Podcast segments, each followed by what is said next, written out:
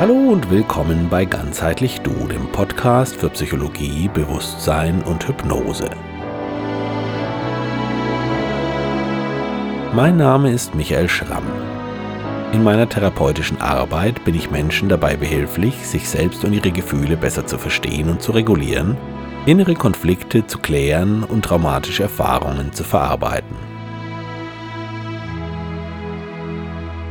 Im Gespräch mit mir finden Sie Antworten auf Lebens- und Sinnfragen und kommen auf diese Weise zu einem zufriedeneren und selbsterfüllteren Leben.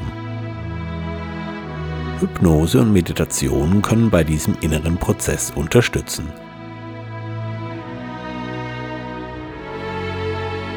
Über meine Internetseite www.online-psychologie.info biete ich auch Online-Beratung an.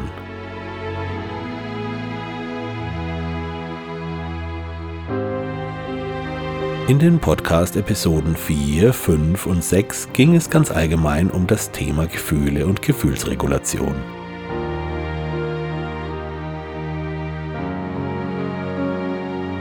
In der heutigen zehnten Folge möchte ich mich mit einem ganz speziellen Gefühl beschäftigen. Der Scham.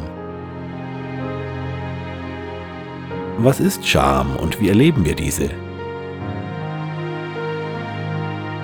Warum schämen wir uns? Wie ist dieses Gefühl entstanden?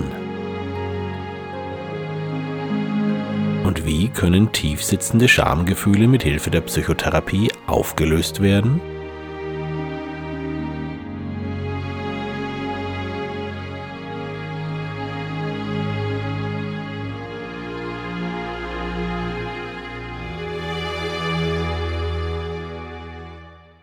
Die beiden aber, der Mensch und sein Weib, waren nackt, und sie schämten sich nicht. Die Schlange war listiger als alles Lebendige des Feldes, das er, Gott, gemacht hatte. Sie sprach zum Weib. Obschon Gott sprach, esst nicht von allen Bäumen des Gartens. Von der Frucht der Bäume im Garten mögen wir essen, aber von der Frucht des Baums, der mitten im Garten ist, hat Gott gesprochen, Esst nicht davon und rührt nicht daran, sonst müsst ihr sterben. Sterben, sterben werdet ihr nicht, sondern Gott ist's bekannt, dass am Tag, da ihr davon esset, eure Augen sich klären, und ihr werdet wie Gott erkennend gut und böse. Das Weib sah, dass der Baum gut war zum Essen, und dass er eine Wollust den Augen war und anreizend der Baum zu begreifen. Sie nahm von seiner Frucht und aß, und gab auch ihrem Mann bei ihr, und er aß. Die Augen klärten sich ihnen beiden, und sie erkannten, dass sie nackt waren. Sie flochten Feigenlaub und machten sich Schurze. Sie hörten seinen Schall, Gottes, der sich beim Tageswind im Garten erging. Es versteckte sich der Mensch und sein Weib vor seinem Gottes Antlitz, mitten unter den Bäumen des Gartens. Er, Gott, rief den Menschen an und sprach zu ihm Wo bist du? Deinen Schall habe ich im Garten gehört und fürchte mich, weil ich nackt bin, und ich verstecke mich. Wer hat dir gemeldet, dass du nackt bist? Hast du vom Baum, von dem nicht zu essen ich dir gebot, gegessen? Das Weib, das du mir beigegeben hast, sie gab mir von dem Baum, und ich aß. Er, Gott sprach zum Weib. Was hast du da getan? Mehren, mehren will ich deine Beschwernis. Deine Schwangerschaft, in Beschwer sollst du Kinder gebären. Nach deinem Mann sei deine Begier. Er aber walte dir ob. Zu Adam sprach er, weil du auf die Stimme deines Weibes gehört hast und von dem Baum gegessen hast, den ich dir verbot, sprechend, iss nicht davon, sei verflucht der Acker um deinetwillen, in Beschwer sollst du von ihm essen alle Tage deines Lebens. Dorn und Stechstrauch lässt er dir schießen, so ist denn das Kraut des Feldes. Im Schweiß deines Antlitzes magst du Brot essen, bis du zum Acker kehrst, denn aus ihm bist du genommen. Denn Staub bist du, und zum Staub wirst du kehren. Er, Gott, machte Adam und seinem Weibe Röcke aus Fell und kleidete sie. Er, Gott, sprach. Da, der Mensch ist geworden wie unser einer im Erkennen von Gut und Böse. Und nun könnte er gar seine Hand ausschicken und auch vom Baum des Lebens nehmen und essen und in Weltzeit leben. So schickte er, Gott, ihn aus dem Garten von Eden, den Acker zu bedienen, daraus er genommen war.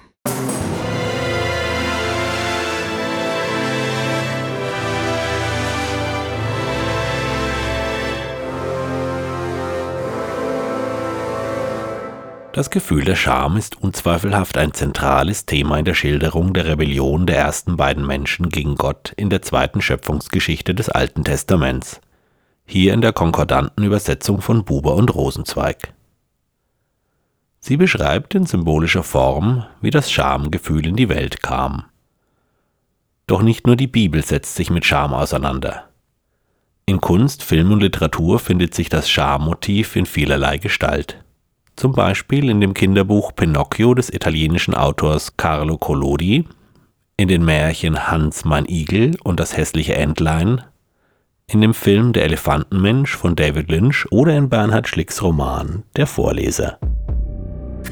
Ist das peinlich? Oh, hoffentlich komme ich nicht in die Verlegenheit. Nicht so bescheiden, meine Herren. Schau mal, wie schüchtern der in einer Ecke steht. Kaum ein anderes Gefühl ist für uns so schwer auszuhalten wie das Schamgefühl. Nicht allein, dass wir erröten. Wenn uns etwas peinlich ist, lächeln wir verlegen, drehen den Kopf weg und senken den Blick. Wir möchten am liebsten den Blickkontakt mit anderen Menschen vermeiden. Wir möchten uns verstecken, das Gesicht durch beide Hände verbergen. Wir sacken zusammen, machen uns klein, wollen im Erdboden versinken. Unsere Mimik erstarrt. Das Herz beginnt zu pochen. Der Atemrhythmus verändert sich, Schweiß bricht aus. Wir haben Schwierigkeiten weiter zu sprechen und wenn wir es tun, dann verändert sich unsere Stimme. Wir räuspern uns, haben einen Frosch im Hals, stottern, sprechen lauter oder leiser, piepsig oder robust und polternd. Wir können nicht mehr klar denken. Wir ziehen uns innerlich vor den anderen zurück. Da der Ausdruck von Scham in unserer Kultur als ein Zeichen von Schwäche gesehen wird und bedeutet, sich unterzuordnen, fällt es uns überhaupt sehr schwer zu kommunizieren, dass wir uns schämen. Gleichzeitig ist die Scham selbst ein Gefühl, das sich einstellt, wenn wir uns im Auge des anderen als untergeordnet und minderwertig erleben. Damit entsteht der Teufelskreis der Scham vor der Scham. Wir schämen uns und schweigen betreten.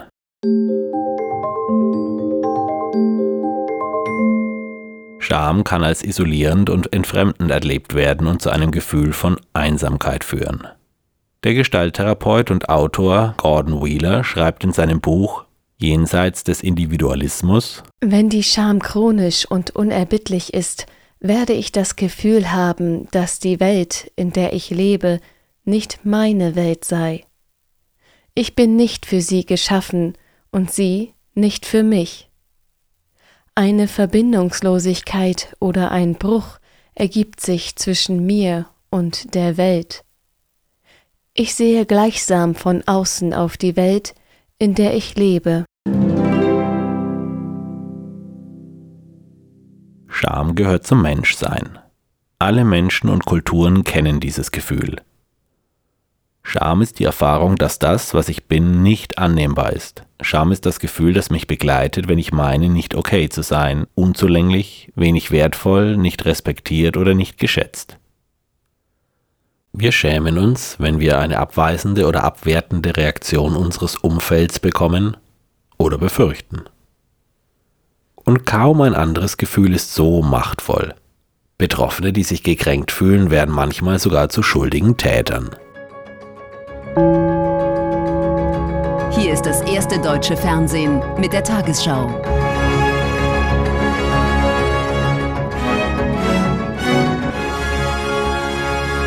Guten Abend, meine Damen und Herren. Senftenberg im November 2017. Der 32-jährige Rashid D. sticht mit einem Messer auf seine Frau ein, stürzt sie aus dem Badezimmerfenster des ersten Obergeschosses, geht dann nach unten vor das Haus und schneidet der dort liegenden schwer verletzten Frau die Kehle durch. Vor Gericht sagt er aus, er dachte, dass seine Frau ihn betrüge. Berlin.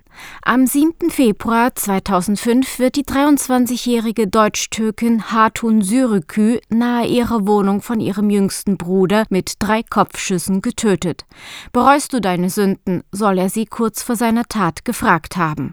Erfurt. Am Vormittag des 26. Aprils 2002 erschießt der 19-jährige Robert Steinhäuser elf Lehrer, eine Referendarin, eine Sekretärin, zwei Schüler und einen Polizeibeamten. Anschließend tötet er sich selbst. Als mögliches Motiv für den Amoklauf wird aus der Sicht des Täters ein ungerechtfertigter Schulverweis und die damit verbundene berufliche Auswegslosigkeit angesehen. Keiner hat's gesehen, aber die Kamera hat's gesehen. Sidan, Kopfstoß gegen Materazzi. Okay, da wird ein bisschen gekniffen gehalten von Materazzi. Sie reden. Materazzi scheint da ein paar nette und nicht so feine Worte gefunden zu haben und dann rastet er aus. Voller Absicht hinein. Ein schwerer Gang für Sinedin Sidan. Drei Tage hat er geschwiegen und jetzt will er reden. Euh, und hier, da sagt er sehr harte Worte. Und er wiederholt es mehrere Male. Und manchmal sind Worte härter als Taten. Und es sind Worte, die mich im Innersten treffen. Voilà, en fait, c'est des, des, mots, des mots, comme je vous dis, qui me, qui me touchent au plus profond de, de moi. Es ging um meine Mutter, um meine Schwester. Es waren sehr harte Worte. Es gibt Worte, da hätte ich lieber einen Schlag ins Gesicht erhalten. Voilà, je vous dis, il y a des mots, quelquefois, qui sont plus durs que des... J'aurais préféré, à la limite, me prendre une, une droite euh, dans la gueule que...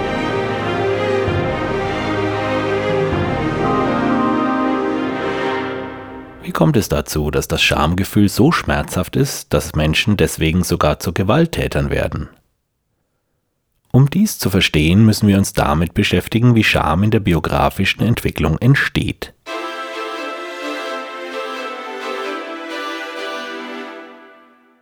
Obwohl die Scham in der psychoanalytischen Theoriebildung anfangs wenig Beachtung fand, entwickelten ab den 1960er Jahren eine Reihe von Autoren unterschiedliche Theorien über die Entstehung der Scham. Bei meiner therapeutischen Arbeit verfolge ich einen beziehungsbasierten Ansatz. Daher beschränke ich mich bei meiner Erläuterung im Wesentlichen auf intersubjektive Konzepte. Diese gehen davon aus, dass Scham ein Gefühl ist, das seinen Ursprung im zwischenmenschlichen Geschehen hat.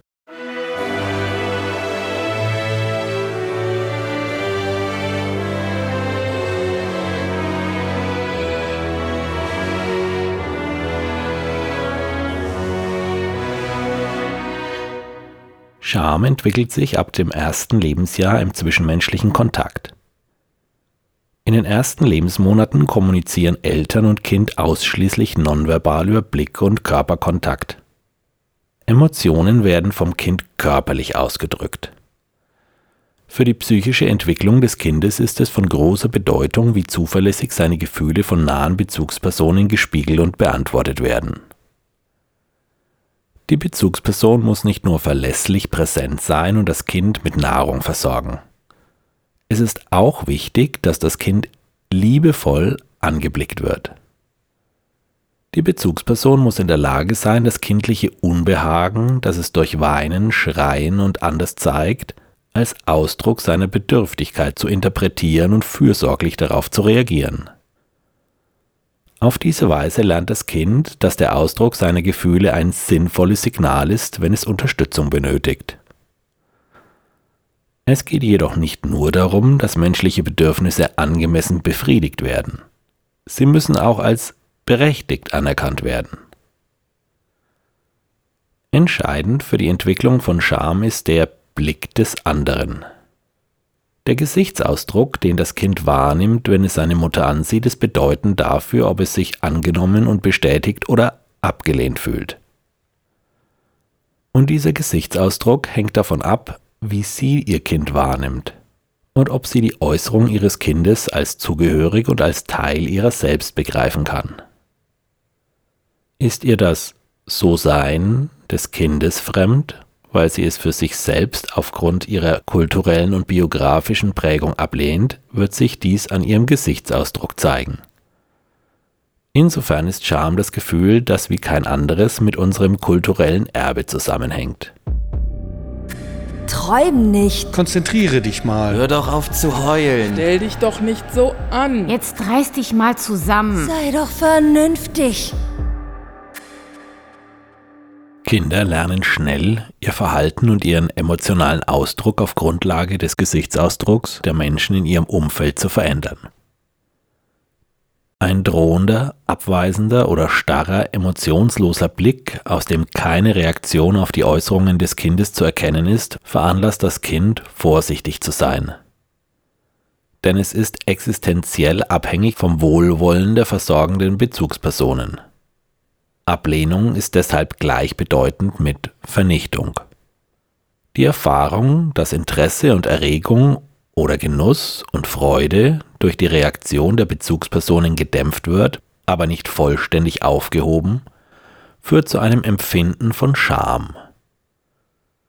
Das Kleinkind, das ein freudiges, neugierig interessiertes, auf die Welt zugehen als unerwünscht erlebt, zieht sich zurück, wenn es den abweisenden Gesichtsausdruck der Mutter sieht. Auf diese Weise verinnerlicht das Kind die sozialen Spielregeln. Scham dient also dazu, dass das Kind lernt, die Grenzen einzuhalten, die ihm durch sein soziales Umfeld auferlegt werden. Ob Scham zu einer charakterbestimmenden Eigenschaft wird, hängt davon ab, wie häufig Scham in der Interaktion mit der Bezugsperson aktiviert wird, wie lang das Kleinkind in seinem Schamerleben gelassen wird und ausharren muss, bevor Versöhnung seitens der Bezugsperson angestrebt wird, und wie es um das Gleichgewicht steht zwischen ermunternder Bestätigung und Scham als Unterbrechung des extrovertierten Ausdrucks.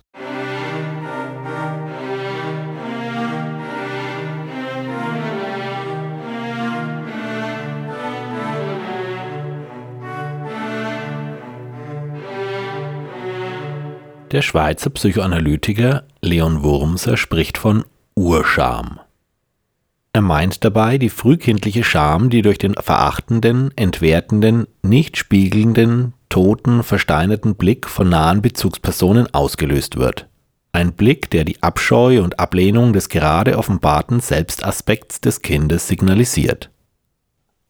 Da das Kind auf das Spiegeln seines Ausdrucks angewiesen ist, um sich selbst zu erkennen, muss es den eigenen ungespiegelten Aspekt selbst ablehnen.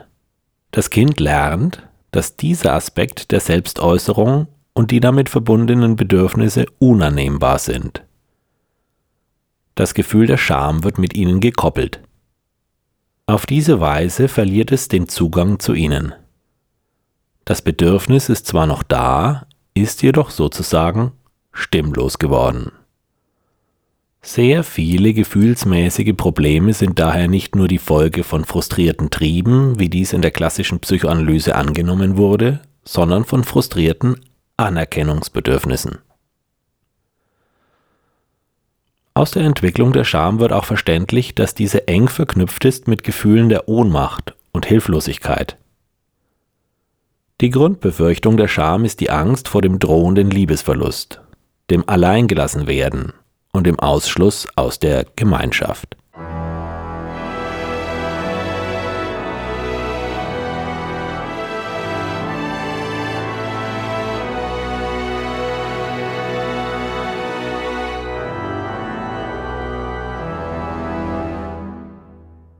Wie fast kein anderes Gefühl ist die Scham beziehungsbestimmend. Der fließende Prozess zwischen Nähe und Distanz im zwischenmenschlichen Kontakt ist bestimmt durch ein ständiges sich zeigen und sich verbergen. In Beziehungen und Begegnungen reguliert die Scham die Dosierung der zwischenmenschlichen Selbstoffenbarung. Die Intimitätsschwelle ist damit zugleich auch die Schamschwelle. Dabei findet die Scham einerseits zwischen zwei oder mehr Menschen statt, aber andererseits auch zugleich zwischen den inneren Anteilen des eigenen Selbst des sich Schämenden. Denn wenn wir uns schämen, bewerten wir uns selbst negativ. Der ursprünglich bewertende, objektivierende Blick des anderen wurde verinnerlicht und ist zu einem Teil von uns selbst geworden. Auf diese Weise hängt ein negatives Selbstwertgefühl stark mit dem Erlebnis der Urscham zusammen.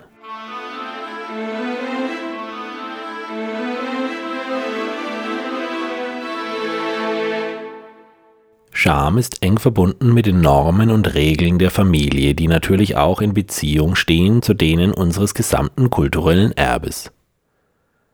Der Würzburger Gestalttherapeut und Psychologe Dr. Frank Stemmler drückt dies in seinem Buch Kränkungen treffend so aus. Eine Kultur ist für Menschen ungefähr das, was für einen Fisch der Ozean ist. Weil die Kultur den gesamten Lebensraum umfasst, ist in vielerlei Hinsicht kaum noch zu erkennen, wie umfassend ihr Einfluss ist und in wie vielfältigen Formen sich ihre Wirkungen bis in die kleinsten Nischen unseres Lebens hinein erstrecken. Folglich kann die tiefste Ebene der Kultur als diejenige bezeichnet werden, die die Dinge umfasst, die wir als Realität betrachten, die Dinge, die wir als vorgegeben und unveränderlich ansehen.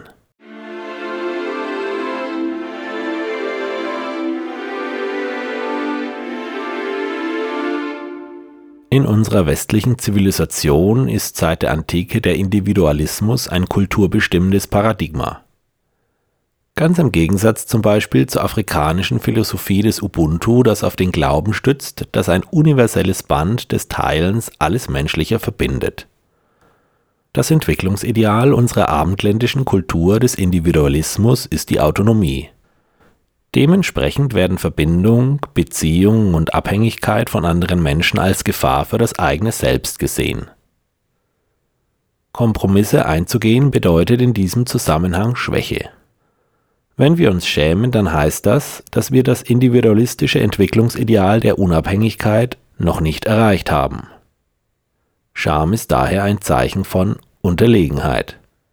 Wir schämen uns dafür, dass wir Unterstützung benötigen. Und wenn wir diese Scham spüren, dann schämen wir uns dafür, dass wir uns schämen. Die Scham vor der Scham. Ein Teufelskreis. Deshalb versuchen wir Scham in der Regel mit aller Macht hinter einer Maske zu verbergen. Die Masken der Scham sind Verachtung, Beschämung, Erniedrigung, Spott, Bloßstellen, Stigmatisierung, Arroganz, Zynismus, Ironie, Sarkasmus, Spott, Humor, Selbstironie, Aggression gegen sich selbst und andere, Größenfantasien und Machtstreben, Neid, Perfektionismus, Sucht. Aber auch hinter Schamlosigkeit und Exhibitionismus kann sich Scham verbergen.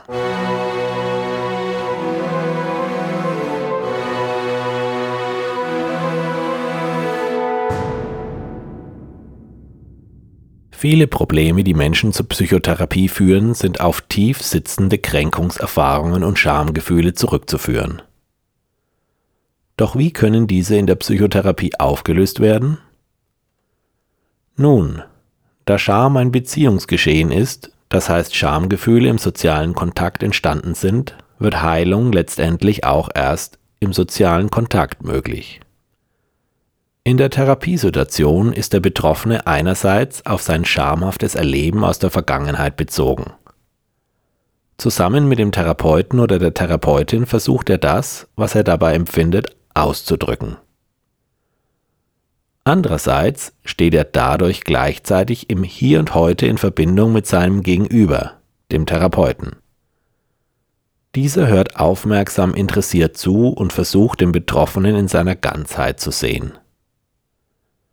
Der Betroffene erlebt, dass auch die von ihm selbst abgelehnten Aspekte, die er selbst aufgrund seiner Scham ausblendet oder verneinen musste, verstanden und angenommen werden. Dies erfährt er als Unterstützung. Die neue Erfahrung ist gegensätzlich zu der alten, auf die er sich in seiner Erinnerung bezieht. Die neuen, heilsamen Eindrücke werden quasi wie ein neues Bild über das alte gelegt. Auf diese Weise kommt es zu einer Veränderung der traumatisch geprägten Netzwerke im Gehirn. Auch die Bibel bleibt nicht beim Sündenfall und der damit verbundenen Vertreibung aus dem Paradies stehen. Besonders im Neuen Testament finden sich Beispiele eines befreienden Umgangs mit Scham. Das eindrücklichste ist für mich das Gleichnis vom verlorenen Sohn. Der Vater küsst und umarmt den heimgekehrten Sohn, der sein gesamtes Erbe verprasst hat. Vater und Sohn begegnen sich auf Augenhöhe wieder.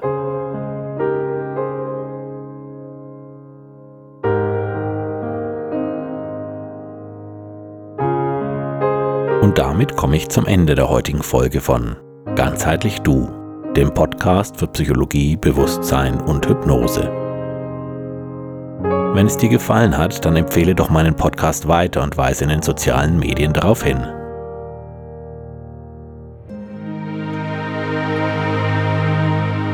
Und wenn du Fragen zum Thema Scham hast, kannst du mir gerne eine E-Mail schreiben. Auf meiner Internetseite www.online-psychologie.info findest du wie immer Literaturhinweise zum Thema.